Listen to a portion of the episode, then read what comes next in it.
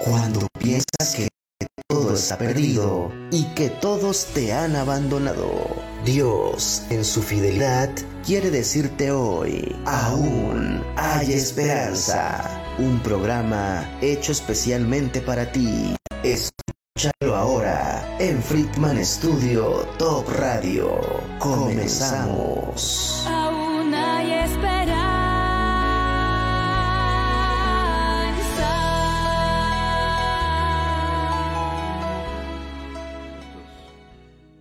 Buenos días amigos, amigas. Le damos gracias a Dios por permitirnos estar nuevamente, una vez más, en sus vidas, como cada miércoles 10 de la mañana en su programa Aún hay esperanza, aún hay esperanza para el mundo. Mientras tengamos vida, hay esperanza. El día de hoy tenemos un gran invitado nuevamente, el pastor Vitilio Toledo, de la iglesia Vida Nueva Cuernavaca. En Cuernavaca, en Cuernavaca, Morelos. Y el tema de hoy es un tema pues de suma importancia para la humanidad. ¿Quién es Jesús? ¿Quién es Jesús? En estas fechas tan importantes debemos de saber y reconocer qué es lo que festejamos, qué es lo que celebramos. ¿Quién es Jesús? Adelante, Vitelio, muchas gracias por acompañarnos. Gracias, Federico, muchísimas gracias por la oportunidad maravillosa de llegar a todo tu auditorio a través de los micrófonos y el uso de la tecnología. Le damos gracias a Dios por este espacio y efectivamente hoy estamos ya entrando al último mes del año y nuevamente se percibe un ambiente en torno a saber la razón de todas estas fechas, la razón de tantas fiestas, la razón de los regalos, la razón de que en el mundo empieza a pulular un ambiente festivo, un, ambiente incluso hasta melancólico, y todo debe de centrarse en una sola persona, porque la razón de la Navidad, la razón de estas fechas se trata de Jesucristo. ¿Quién es Jesús?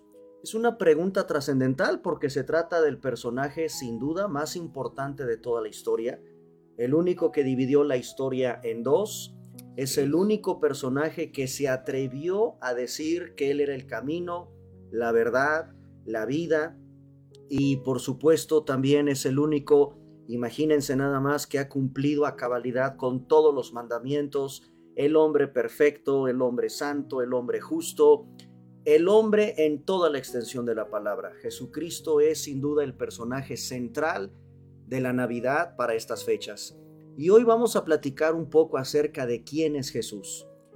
Hay un evangelio de cuatro que hay que he querido escoger, Federico, para compartir con tu auditorio quién es Jesús, y está basado en el Evangelio de Marcos capítulo 8, versículos del 27 al 38. Es importante que todos los que conocemos las escrituras sepamos que los cuatro evangelios, Mateo, Marcos, Lucas y Juan, no se trata de darnos una biografía exhaustiva de Jesús. Los cuatro evangelios son biografías teológicas, y estas biografías teológicas nos permiten precisamente conocer quién es este personaje central de la historia por el cual estamos celebrando Navidad. La palabra Navidad significa nacimiento.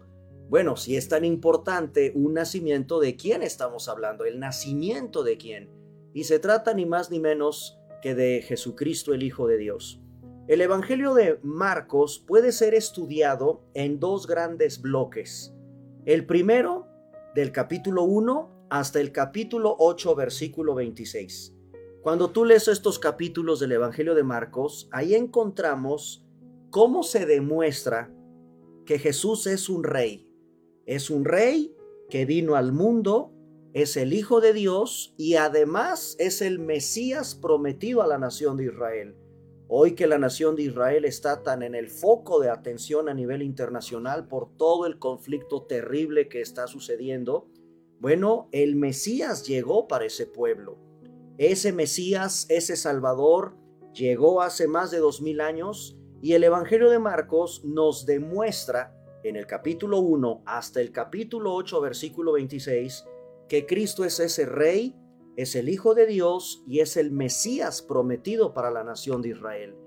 La segunda sección del Evangelio de Marcos en la que se puede estudiar abarca del capítulo 11 hasta el capítulo 16. Y ahí las escrituras, este Evangelio, esta biografía teológica, nos muestra la forma en que Jesús vino a ser ese rey mesiánico. Pero hay un paréntesis, hay un bloque en el Evangelio de Marcos. Y en ese bloque que abarca del capítulo 8, verso 27, hasta el capítulo 10, versículo 52, se responden dos preguntas que tienen que ver con este programa. ¿Quién es Jesús y qué vino a hacer?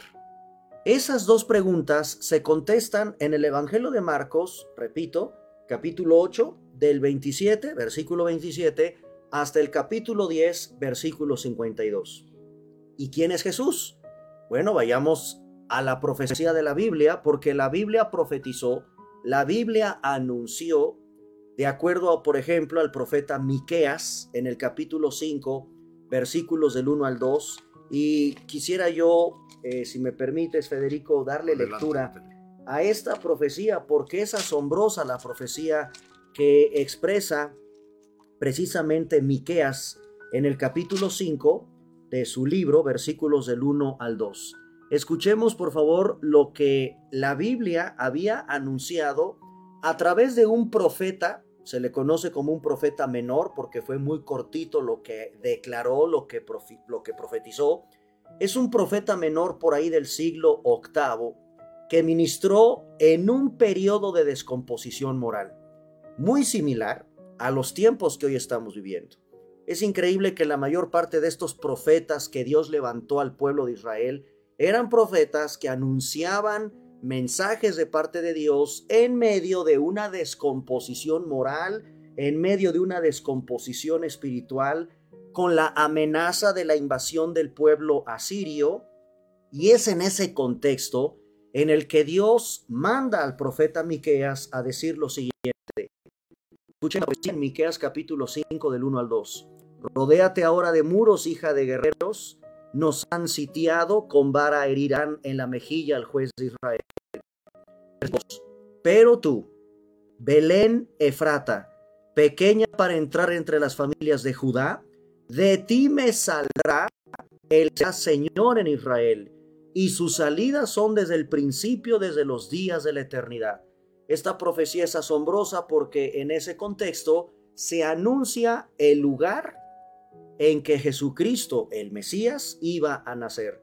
La palabra Belén, que es la, la aldea que se llena de turistas en estas fechas, esa aldea hasta el día de hoy existe. Todos los que viajan a Israel en estas fechas, pues es obligado que te la aldea, a pequeña ciudad de Belén, que ahorita pues está en un conflicto por todo lo que está sucediendo con la invasión del, del terrorismo. Pero la palabra Belén significa la casa del pan la casa del pan. Y en esta hora en que tú nos escuchas, amigo, en medio de la descomposición moral, en medio de la descomposición espiritual y del hambre que existe por conocer cuál es la verdad, para qué vivo en este mundo, no hay mejor oportunidad que la Navidad para decirte que hay una persona que dice que es el pan de vida, el pan que tú y yo necesitamos acudir para satisfacer nuestra hambre nuestra sed espiritual y en medio de toda esta descomposición, qué mejor oportunidad que recordar que Jesús ha nacido, que Jesús vino al mundo a traer la solución a tus problemas en pecado, en la maldad, en la condición espiritual tan terrible en la que tú y yo nacimos. Belén es el lugar elegido por Dios. Y esto nos debe sorprender, Federico, porque Jesús no nace en Roma, la capital del imperio, en ese imperio tremendo que hasta la fecha tenemos todavía secuelas de la importancia de lo que fue el imperio romano. Tampoco nació en la ciudad de Jerusalén, que sin duda se trata de una ciudad importante y tan importante es ayer como ahora, que está en el centro de los medios de comunicación en el mundo. Cuando estaba el presidente Trump como, gobernante en Estados Unidos, cambió la embajada precisamente a la ciudad de Jerusalén o sea, Jerusalén es una ciudad sumamente importante para tres religiones monoteístas en el mundo, pero Dios no escoge ni la pompa del poder político e imperial de Roma, ni el centro religioso por excelencia que es Jerusalén. ¿Qué escoge Dios? Una insignificante aldea. Ahí nace el personaje más importante de toda la historia. Así es, así es, Vitelio, y creo que debemos entender esto de tal manera que como dices, este, Dios amó tanto al mundo, dice que mandó a su Hijo pero no mandó su hijo como rey, no mandó, como dices, a lo más, él escogió lo más humilde, ¿no? Así es. Dónde nacer y nació en un pesebre, nos dice la Biblia. Y esta, esta profecía que nos comentas desde el siglo 8, Ajá, siglo octavo octavo, antes de Cristo. antes de Cristo, y ahí podemos ver cómo el Señor dice que no tarda sus promesas, Él cumple eh, eh, Sí. eh, cada una de sus promesas. Y así como estamos festejando el día de hoy el nacimiento de Jesucristo, el mismo Jesucristo también dejó muchas profecías y promesas que se cumplirán en aquellos que creen. Y entender, hermanos, amigos que nos están escuchando, la importancia. No podemos decir, no me interesa, no podemos decir eso eh, para otro momento. No, amigo, amiga que nos escuchas. En algún momento todos tendremos que eh, eh, enfrentar esta realidad en nuestras vidas. Sí, el Señor se anunció con tantos detalles, profecías que matemáticamente y de una exactitud impresionante se cumplieron en el pasado, exactamente se van a cumplir las que Él vaticina para el futuro. Así que esto es asombroso de las Sagradas Escrituras y precisamente de conocer quién es Jesús. El hecho de que Cristo haya nacido en una aldea tan pequeñita, tan insignificante, eso demuestra que Dios hace pedazos el orgullo humano. Es el Dios de los humildes, es el Dios que exalta a los humildes y Cristo no nace en sábanas de seda, fue envuelto en pañales y fue colocado en un comedero de animales.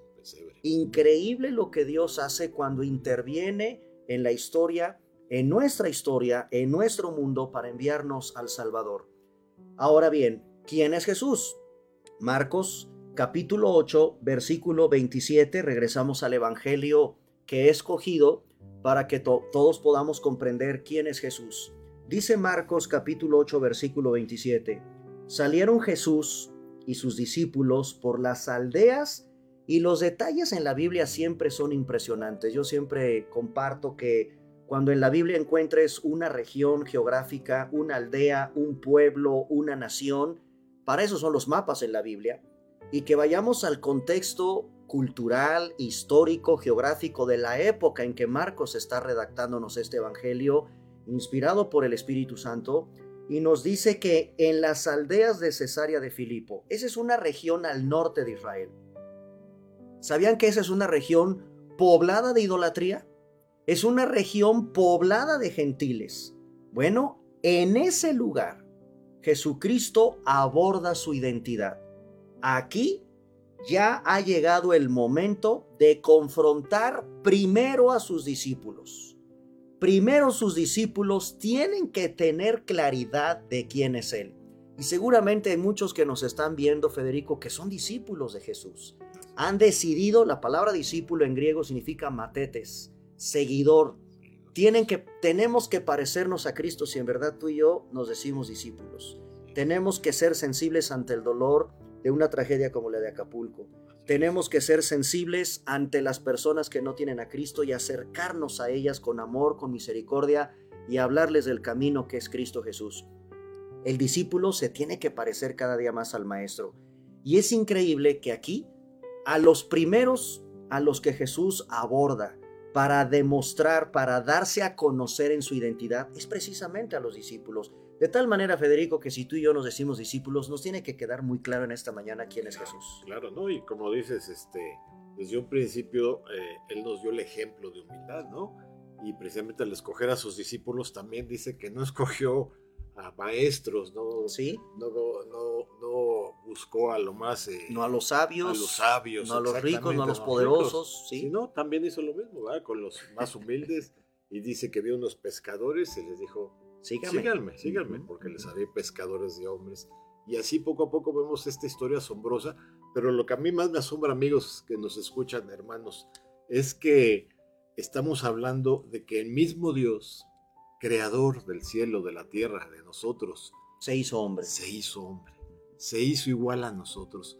Entendamos el grado de ese amor que ha tenido Dios hacia nosotros al enviar a su propio Hijo hacerse hombre. Yo alguna vez, eh, alguna ocasión, comentaba que si estás parado en un hormiguero, creo que lo comenté contigo, Sí. te están picando las hormigas, no les dices a las hormigas, no me piquen porque me las voy a matar, no me piquen, y estamos, la hormiga nunca te va a entender. Y entonces decía un, un amigo que es científico, ¿qué tengo que hacer para que esas hormigas me entiendan? dice convertirme en hormiga. Y solamente entre hormigas me van a entender para hacer las cosas. Imagínense, Dios, el creador de todo lo que hay del cielo y de la tierra, se hizo como esa hormiga para hacerse como nosotros, igual a nosotros. Mandó a su propio Hijo Jesucristo y eso es lo hermoso, lo que, continúa, lo que vino a hacer. ¿Cuál fue? Adelante, me Sí, y, y, fíjense hermanos que es muy interesante amigos, que muchas veces Jesús decía, no le digan a nadie quién soy. Dios es un Dios de tiempos perfectos y exactos, y muchas veces cuando sanaba a alguien, podemos ver múltiples pasajes, quizás por tiempo solo los voy a enunciar. Por ejemplo, en Marcos 1.34, en Marcos 1 del 43 al 44, en el capítulo 3, versículos del 11 al 12, etcétera vemos que múltiples veces Jesús decía, no le digan a nadie quién soy. ¿Y quién te salvó? Pues no lo sabemos. Eh, Jesús muchas veces decía, no le digan a nadie. Pero aquí, en este contexto que estamos revisando, ya es el momento en que sepamos quién es Él. Y ese momento quizás ha llegado para tu vida en esta mañana. Quizás muchas veces has sido muy renuente, decir, bueno, sí, yo ni, yo ni siquiera creo en Cristo. Yo ni siquiera, ni siquiera creo en Dios pues celebro Navidad, pero no sé por qué, no encuentro por qué todo esta, este ambiente festivo, eh, para mí me da igual, todas las religiones son iguales o todo, en fin, yo no sé qué tanta idea tengas en tu corazón, pero en esta mañana o en esta hora en que tú estás escuchando este programa, ya es el tiempo para que contestes la pregunta más crucial que tiene que responder cualquier ser humano. Fíjate lo que te estoy diciendo. ¿Quién es Jesús? ¿Y qué representa Jesús para ti? ¿Qué vas a hacer con Jesús? Creo que cuando Pilato nos da un ejemplo en esto, Pilato es un gobernante que todos sabemos que fue a quien compareció Cristo, y, le preguntó a la multitud, bueno, ¿y qué quieren que haga con él? Eso que pregunta Pilato, Dios te lo va a decir en esta mañana. ¿Y qué vas a hacer tú con Jesús cuando tú ya sabes lo que te estoy compartiendo de que fuera de Cristo no vas a encontrar salvación? ¿qué vas a hacer tú? Y esa es la pregunta más crucial que tiene que responder cualquier ser humano. ¿Quién es Jesús?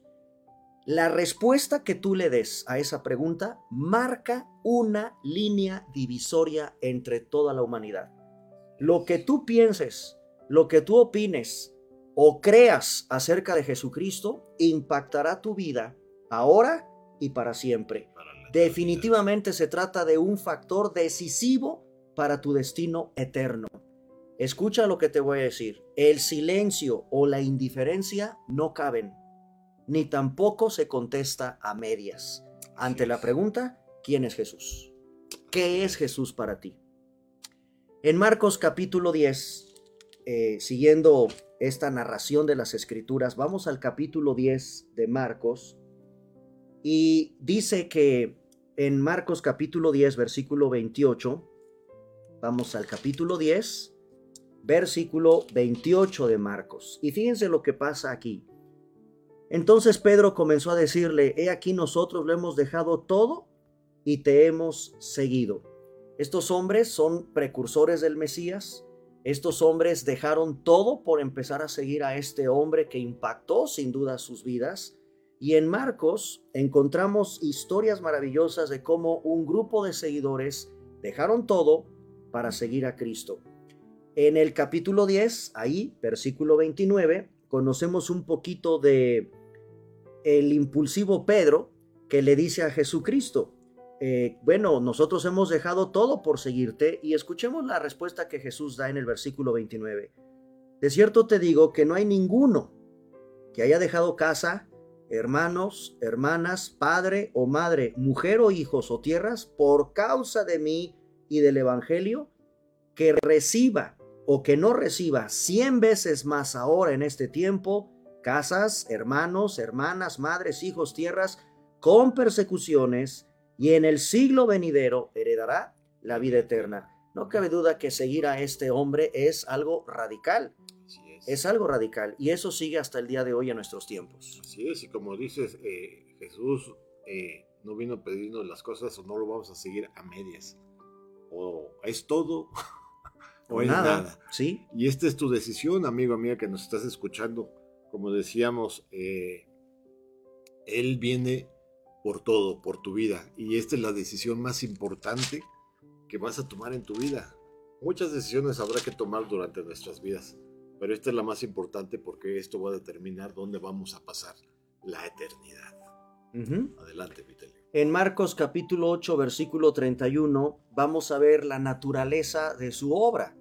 Bueno, él vino, nació, es lo que estamos conmemorando en estas fechas, nació, fue un bebé, como dijiste hace un momento, eso me encantó, Dios se hizo hombre, el Dios creador del universo, eso es impresionante, toma eh, la condición humana y nace como tú y yo, pero sin pecado.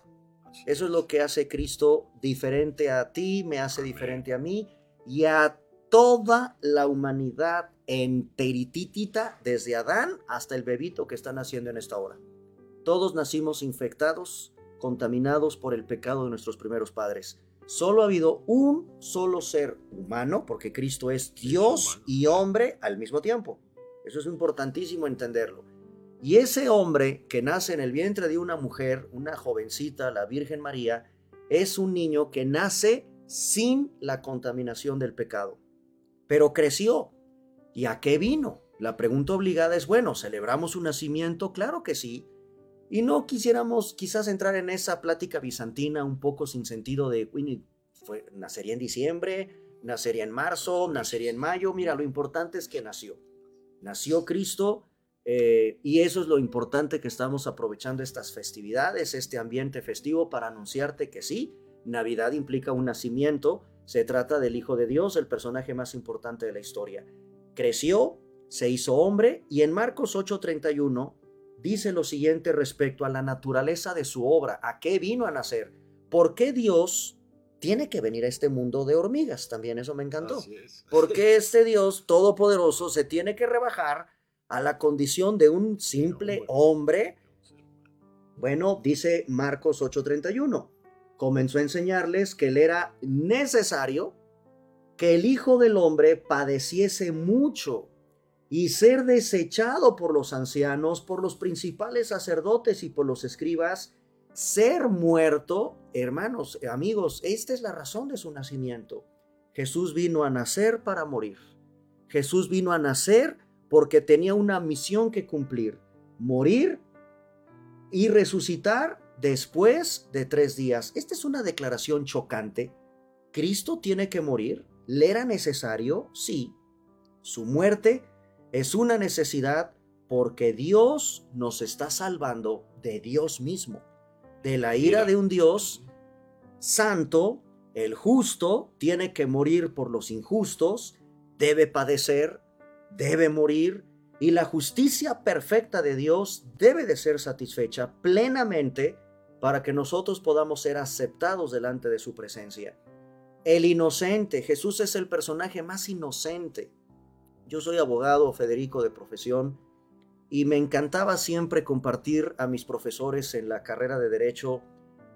hace algunos años tuve la oportunidad en un programa de televisión que me invitaron a comentar acerca del proceso judicial de Cristo. Esperemos algún día me permitas compartir con tu auditorio cómo fue legalmente desde la perspectiva de un abogado lo que Jesús, porque Cristo tuvo que enfrentar, mi amigo, lo que tú tal vez has padecido, la injusticia del hombre en la tierra, los tribunales injustos, los sobornos. A Jesús lo compraron con 30 monedas de plata, lo traicionó uno de sus amigos. Fue un verdadero un verdadera, una verdadera injusticia todo su proceso, arrestado en horas que no debió haber sido arrestado, llevado clandestinamente a una audiencia que no debió haber comparecido primero ante Anás de forma clandestina, luego lo llevan ante Caifás cuando estaba reunido el Sanedrín. No tenemos registro de que haya habido un solo defensor en, ese, en esa comparecencia. Es decir, está plagado de múltiples irregularidades el proceso de Cristo y no hay que olvidar que es Dios en manos de la injusticia más atroz del ser humano. Eso es impresionante, Federico. Sí, y una de las cosas que, bueno, yo cuando escuché por primera vez el Evangelio y empecé a leerlo, lo más impactante para mí fue que la palabra nos dice que él experimentó las mismas tentaciones y las mismas situaciones que nosotros como hombres eh, padecemos. Dice que él fue tentado, ¿no? en el desierto. En, todo. En todo. En todo, fue tentado. Fue traicionado por sus mismos amigos. Le, dijo a Pedro, tú me negarás, como crees Señor, yo nunca te negaré, lo negó. Fue tentado en el desierto. Sintió el rechazo que muchos quizás están en esta mañana experimentando. Me rechazó mi padre, me ha rechazado mi mamá, me han rechazado mis amigos. Todavía ni nacía Jesús. Así es. Cuando ya sintió el rechazo. Así es. Y, y esto, amigos, lo comentamos ¿por qué? Porque te tienes que identificar plenamente con la vida de Jesús. Todo lo que tú estás sintiendo, todo lo que tú estás pasando, tiene un porqué. Jesús te ama y como dices, Él vino a morir por ti, por mí, por cada uno de nosotros. Pero para esto es necesario, como decías, tenemos que creer a, que, a lo que Él vino y tener, dar ese paso de fe. Entonces, como te digo, amigo o amiga que nos escuchas, Él fue tentado en todas situaciones. Dice que el diablo le ofreció todos los reinos del mundo, ¿no? Yo le comentaba a un amigo de chistes, no, yo por la quinta parte. Por un centenario. Por un centenario ya me, me, me, doy todo. exactamente, doy todo. Entonces, imagínense, amigos, o sea, él fue tentado en todo y él padeció todo y, y padeció injustamente, como es el justo, por los injustos. ¿Por qué? Sigamos con este tema. ¿Por qué? Porque efectivamente el amor de Dios es tan grande que permitió que su Hijo en su soberanía cayera en manos de pecadores como tú y como yo. Pero aquí Cristo lo está diciendo, sí, voy a morir, pero voy a resucitar. Y eso es asombroso. Resucitar al tercer día. Era necesario que resucitara y es el evento más grandioso y extraordinario que confirma que Jesús dijo quién era ser. El camino, verdad y vida. Dios aceptó su sacrificio, por eso lo levanta de entre los muertos. La justicia de Dios fue satisfecha, la ira de Dios fue apaciguada en la cruz del Calvario cuando tus pecados y los míos fueron depositados en Él.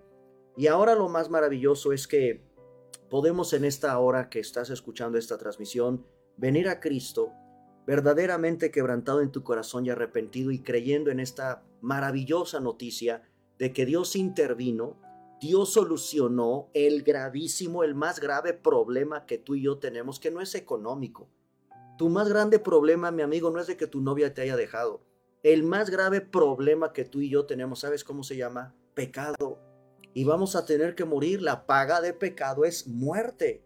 Tenemos que morir tanto físicamente como espiritualmente. Y eso es espantoso, eso es terrible, estar separados eternamente de nuestro Creador.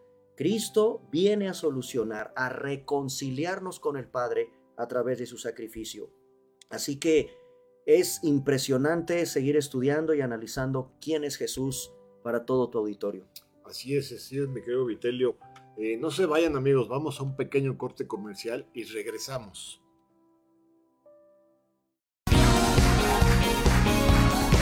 El aprendizaje aún no termina. Continúa en un momento. Aún hay esperanza.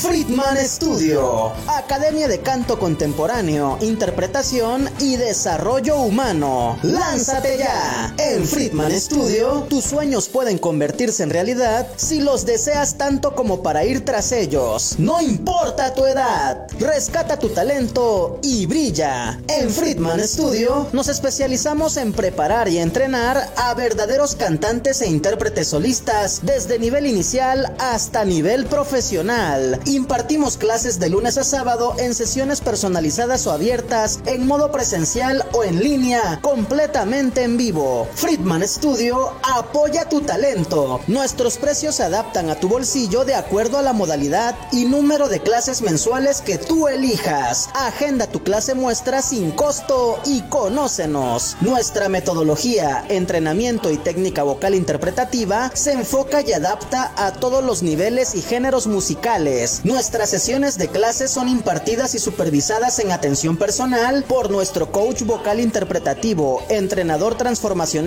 y sensei David Friedman Giteras. Contáctanos al teléfono 777-310-2362 o al WhatsApp 777-142-8275. Búscanos en línea como Friedman Studio o visítanos en nuestras redes sociales. En Friedman Studio, Prepárate y entrena como lo hacen las grandes estrellas. Vence tus miedos y fortalece tu seguridad. Tú, también puedes brillar. Ven a Friedman Studio. Crea tu propia historia, rescata tus sueños y haz que tu talento brille hoy.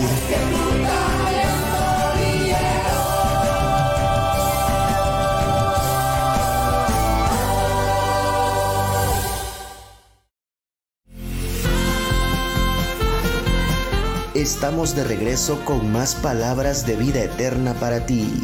Aún hay esperanza. Continuamos. Muy bien amigos, regresamos con este tema que como les decía es trascendente para cada uno de nosotros, trascendente para la humanidad. ¿Quién es Jesús? Adelante, Vitelio. Marcos capítulo 8 versículo 34 encontramos la esencia de su llamado. Ya vimos en el bloque anterior la naturaleza de su obra y su la naturaleza de la obra o de la razón por la cual Jesús vino es morir. Él no vino a casarse porque, fíjate que es muy interesante, si revisamos a todos los líderes religiosos más prominentes de la historia, ninguno se mete con Buda, nadie se mete con Mahatma Gandhi, nadie se mete con Mahoma, Siempre los filósofos, los literatos se meten con Jesús. Y tan se meten o les causa algún problema la vida de Jesús que por ahí hay algunas obras como la del Código da Vinci de Dan Brown que dicen que Jesús vino y que andaba ahí de enamoradón con María Magdalena. O que una serie de cosas que inventan pero yo he revisado con seriedad y digo, ¿por qué nunca se meten? ¿Por qué no les causa ningún problema a cualquier otro líder religioso, que los hay, importantes para muchas religiones, con mucho respeto? Sus fundadores son de suma importancia, pero ah, les causa problemas. Se meten, pero a, pero a, sin piedad, a atacarlo, a criticarlo, a juzgarlo y a decir barbaridades como que Jesús vino y andaba de enamorado con una mujer por ahí y barbaridades. La Biblia no revela eso, hermanos, amigos. Y es increíble que él, su, su obra era morir, no vino a casarse, no vino a procrear, él tenía claridad en la cruz, en ir a morir por ti y por mí. De tal manera que todo lo que los hombres inventan en torno a la obra, a la vida de Jesús es verdaderas especulaciones y hasta una burla una herejía atentar contra la pureza de su ministerio y la preciosa pureza de la obra que Cristo efectuó en la cruz del Calvario. Yo creo que esta es una evidencia clara de quién es Jesús. Tú el día de hoy habla de Jesucristo en tu oficina, con tus amigos, y ocurre lo mismo, ¿no? ah, ya vas a empezar, mejor me paro. Oye, eh, o sea, hasta el día de hoy, eso es lo que causa la vida de Cristo. Por eso es tan importante. El impacto. El impacto. Es, el impacto de tener personificada la verdad. Así es. La verdad se personificó, la vida está personificada, la sabiduría de Dios está personificada, el logos de Dios, la palabra de Dios está personificada. Eso es impresionante. ¿Cómo no va a causar un choque como lo que dice, por ejemplo, Marcos 8:31? Aquí en Marcos 8:31 está precisamente esta naturaleza de su obra pero en el versículo 34, fíjate lo que Jesús dice y esto, estos son los requisitos para seguir a Jesús. Con Cristo todo o nada. Él no acepta medias tintas. Y eso es lo que lo hace ser el personaje más radical de la historia. ¿eh? Y nosotros tenemos que ser confrontados con esa radicaleza. Dice Marcos 8:34, llamando a la gente y a sus discípulos, les dijo, y yo te pido que analices esto. Si alguno quiere venir en pos de mí, requisito número uno, niégate a ti mismo. Requisito número dos, toma tu cruz. Y número tres, sígueme. Esto es algo que negarse a nosotros mismos. El hombre está plagado de ego, el hombre está plagado del yoísmo, del yo primero, luego yo y después yo. De que lloren en tu casa o que lloren en la mía, mejor en la tuya, ¿verdad? Estamos plagados de ese egocentrismo, amigos. Sin embargo, Jesucristo nos pide negarnos a nosotros mismos, es decir, romper todo vínculo de asociación. Es dejar de confiar en ti mismo para salvarte. Admitir que no eres la gran persona. Debes admitir en esta hora que tú te crees la mejor persona, lo que el mundo cree de ti. Yo te pido que en esta hora te acojas a la bendita misericordia de Dios porque sin Cristo estás en la bancarrota. Sin Cristo estamos perdidos, estamos en la bancarrota.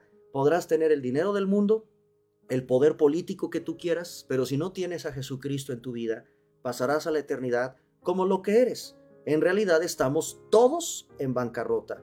Debes de dejar a un lado tus valores, tus intereses personales, tus deseos, tus anhelos, y debes abrazar los anhelos de Cristo.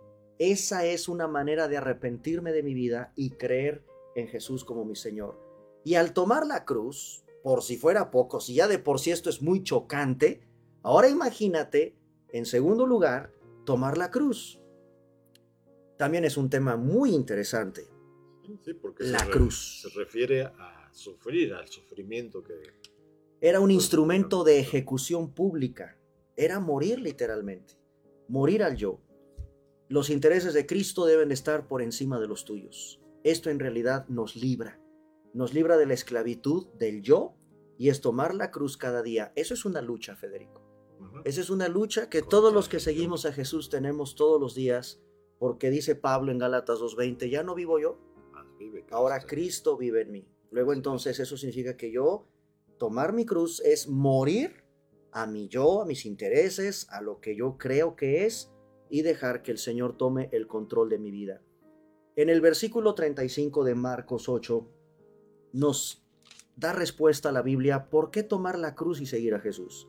Romanos capítulo 8, versículo 35, 35 al 38. Dice, Marcos, estoy en Marcos, capítulo 8, del 35 al 38. Porque todo el que quiera salvar su vida, la perderá. Todo el que pierda su vida por causa de mí y del Evangelio, la salvará. Porque ¿qué aprovechará el hombre si ganare todo el mundo, pero pierde su alma? ¿O qué recompensa dará el hombre por su alma?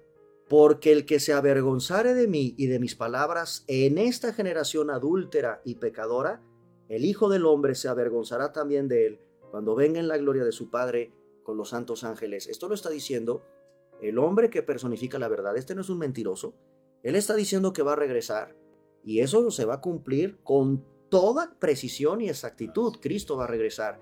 ¿Por qué tomar la cruz y seguir a Jesús? Número uno, de acuerdo al versículo 35, la primera razón es, si atesoras tu vida encima de todo lo demás, vas a vivir. Esta paradoja revela una importante verdad espiritual. Aquellos que siguen una vida de facilidades, de confort y buscan la aceptación del mundo, no encontrarán la vida eterna y por otra parte aquellos que rinden su vida a Cristo y al Evangelio la van a encontrar. Segunda razón, la da el versículo 36, no perder el alma por ganar el mundo. Puedes tener todo lo que ofrece el mundo, pero si no tienes a Cristo, estás en bancarrota espiritual. Y número 3, tercera razón, versículo 37, no hay alguna recompensa por el alma. Necesitamos un Salvador que te salve de ti mismo. Todos los bienes del mundo no pueden compensar la pérdida eterna de tu alma. Y hay una última razón, versículo 38. Si te avergüenzas de Cristo en esta hora, si tú te avergüenzas de Jesús, ¿qué es lo contrario de sentir vergüenza de alguien? Orgulloso, es sentirse orgulloso, es, es admirar, es amar, es identificarte con alguien. En esta hora tú no te tienes por qué avergonzar de decir que eres cristiano o que quieres seguir a Jesús. De tal manera que aquí están las razones por las cuales Cristo nos pide tomar la cruz y seguirlo de acuerdo a Marcos 8 del 35 al 38. Así es, Vitelio. Yo creo que debemos de entender lo frágiles que somos como seres humanos. Cuando me compartieron y ahora yo comparto, me decían esta pregunta, esta, esta visión que dice que cuando llegamos al mundo, llegamos sin nada. Sin y nada. debemos de entender que así nos vamos a ir, sin nada. Todo se queda aquí. Entonces no hay pretexto alguno que el mundo te pueda dar para no seguir a Cristo. Eh, cuando me ha tocado alguna vez este, compartir con estudiantes y con dinero que tienen mucho dinero, me dicen, no, no me interesa, soy ateo, soy agnóstico, no, no, no me interesa Jesús. Le digo, sí, entiendo, le digo, pero ¿no crees que algún día vas a morir? O tampoco crees en la muerte. Dice, no, pues eso sí. Y yo les pregunto, ¿y sabes cuándo vas a morir? ¿Y saben qué, amigos, hermanos que están escuchando? De hoy, hoy mismo el Señor te puede llamar. Si ustedes ven las noticias el día de hoy, van a ver cuánta gente hoy ya no despertó. Hoy en la noche cuánta gente ya no va a llegar a sus hogares. Platicábamos antes del programa, eh, Vitelio y yo, eh, de la semana pasada, que tuvimos el privilegio de ir a Acapulco a ayudar un poco, y compartíamos con estas personas que lo perdieron todo, todo. Y obviamente eh, estaban con un corazón dispuesto a escucharnos, a recibir y todo. ¿Para qué esperar a que nos pase algo así para voltear a buscar a Dios, para buscar a Jesucristo? Debemos de entender que en esta fecha tan importante de celebrar el nacimiento de Jesucristo, que como dices, si bien a ciencia cierta no sabemos la fecha, pero es importante entender a qué vino Jesucristo, que Él puede cambiar tu vida y que algún día, como dice la palabra, algún día todos sin excepción estaremos delante de Él. Y entonces, pues no tendremos ningún pretexto, amigo, amiga, que nos estás escuchando.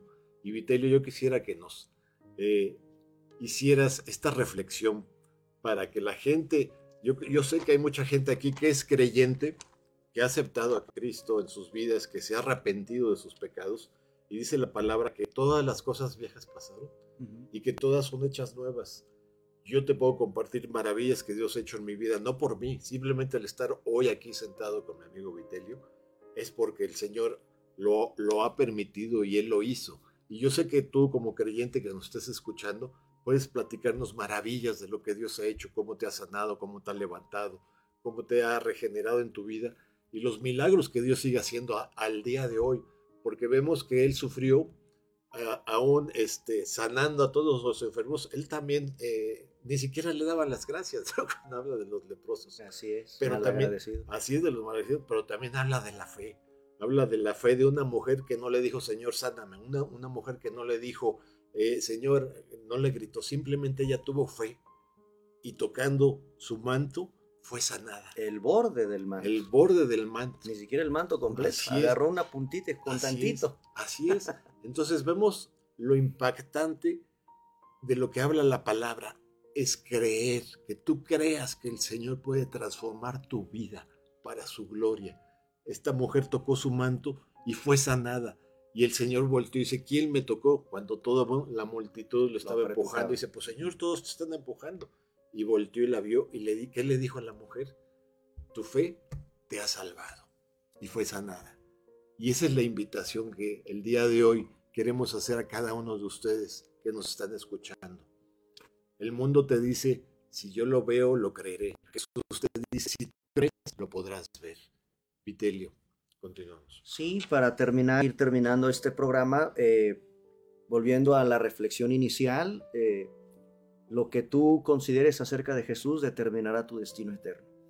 Así que en esta hora, permíteme nuevamente revisar contigo algunos pasajes de la Biblia. Por ejemplo, en la carta de Pablo a Romanos dice, no hay justo ni aun uno, ni uno solo.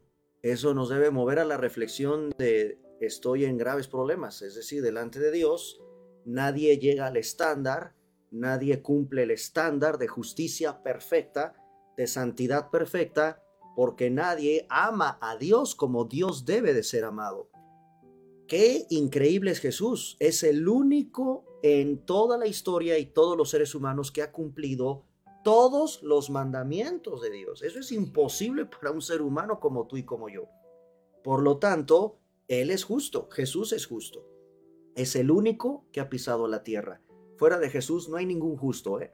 Ni la Madre Teresa de Calcuta, ni los papas, ni nadie en realidad, ningún líder religioso, ningún pastor, ninguno tiene el estándar de justicia que Dios exige y demanda porque es un Dios santo.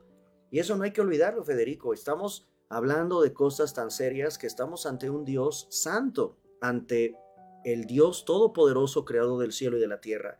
También en la carta de Pablo a Romanos, en el capítulo 3, por ejemplo, versículo 23 dice, por cuanto todos pecaron Todos es todos en este lenguaje inclusivo de la palabra de Dios. Estamos ahí todos.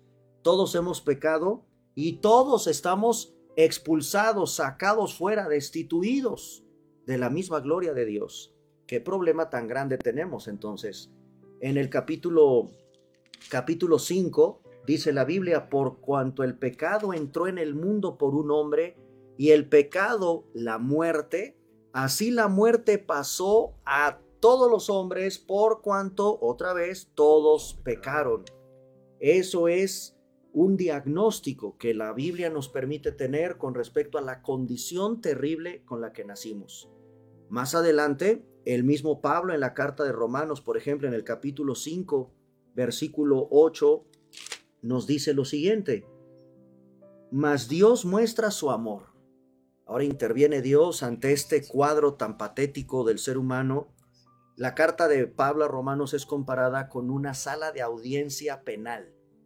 Eh, nuevamente con un poquito del tema de las leyes. En una sala de audiencia está un fiscal, que es el que acusa, está un defensor y está el juez en un tribunal. Bueno, Romanos, abrir la carta de Pablo a Romanos es exactamente, aquí se encuentra el pliego de acusación que el apóstol Pablo está diciendo que pesa sobre ti, mi amigo, y que pesa sobre mí. Todos destituidos.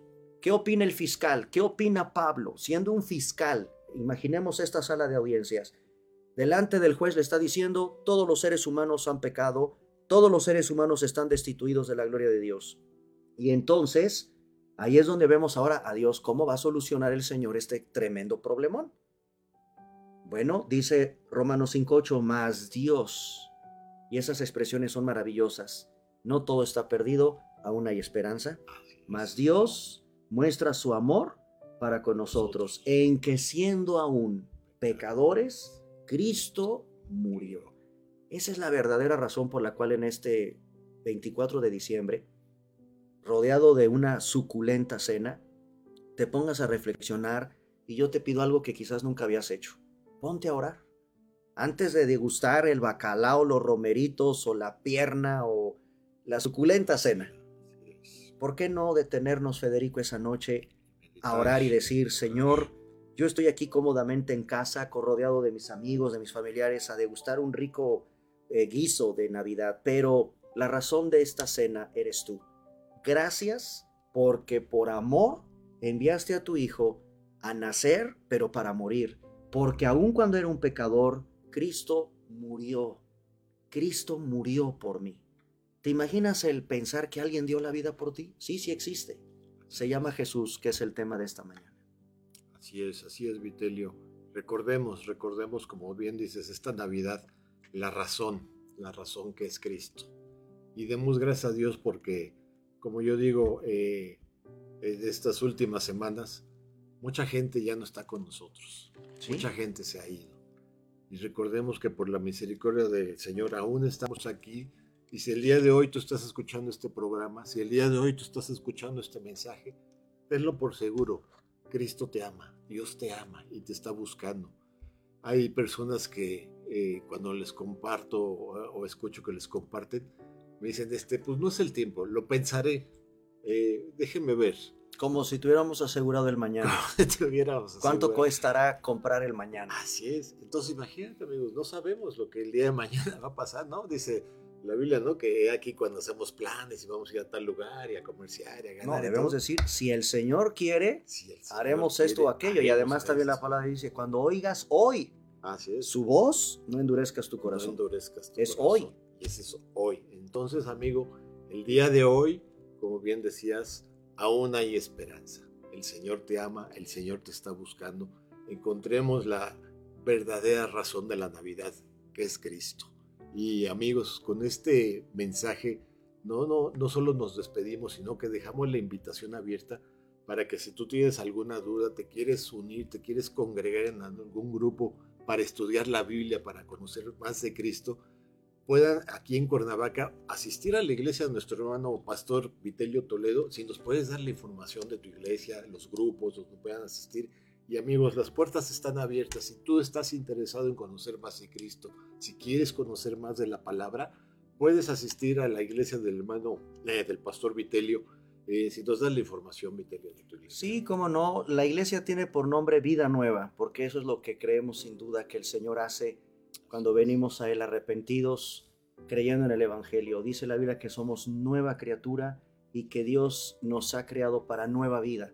Vida Nueva es la iglesia, es el nombre de la iglesia, es la organización cristiana que se encuentra en la calle de Privada Felipe Ángeles 12, en la colonia Lomas de la Selva.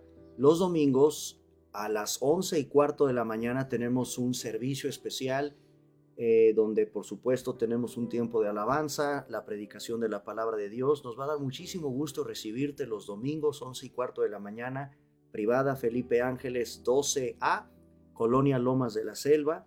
Entre semana tenemos actividades, el martes 7 y media de la noche el grupo de varones, el jueves a las 10 de la mañana tenemos un grupo de mujeres, los viernes a las 7 y media de la noche el grupo de matrimonios, los sábados a las 5 y media de la tarde el grupo de jóvenes, tenemos un instituto bíblico los sábados cada 15 días para seguir estudiando la palabra de Dios.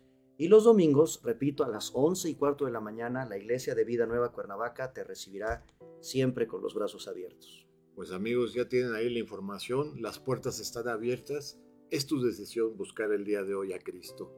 No nos queremos despedir sin antes mandar saludos, saludos a todos los que nos están viendo en Estados Unidos, España, Holanda, Costa Rica, República Dominicana, que también nos ven con mucho gusto, eh, Costa Rica, eh, todos estos lugares que nos sintonizan. Mandamos un saludo a Elisa Campos, que también nos comenta que está disponible la página de la iglesia. Sí. Este, de Vida Nueva. Vida Nueva Vida Nueva para el Mundo es la página general y de ahí vienen las sedes de todas las iglesias de Vida Nueva pertenecientes a esta organización. Muy bien, Marisa Vázquez también saludos, dice muchos celebran el nacimiento de Jesús, pero tristemente muchos lo dejan fuera de su casa. Así es, sí. Y esto pues es muy importante, que Él viva en ti, no solo en Navidad, sino cada día de tu vida. Y mandamos también saludos a María de Lourdes Campo, un, un gusto saludarte, Marilú Dios te bendiga y a todos los que nos están viendo a través de las principales plataformas, eh, les mandamos un saludo y recuerden, pues mientras tengamos vida, tenemos esperanza, aún hay esperanza y gracias por escucharnos en este su programa. Nos vemos, si Dios lo permite, el próximo miércoles 10 de la mañana. Dios les bendiga. Muchas gracias. Hasta la próxima.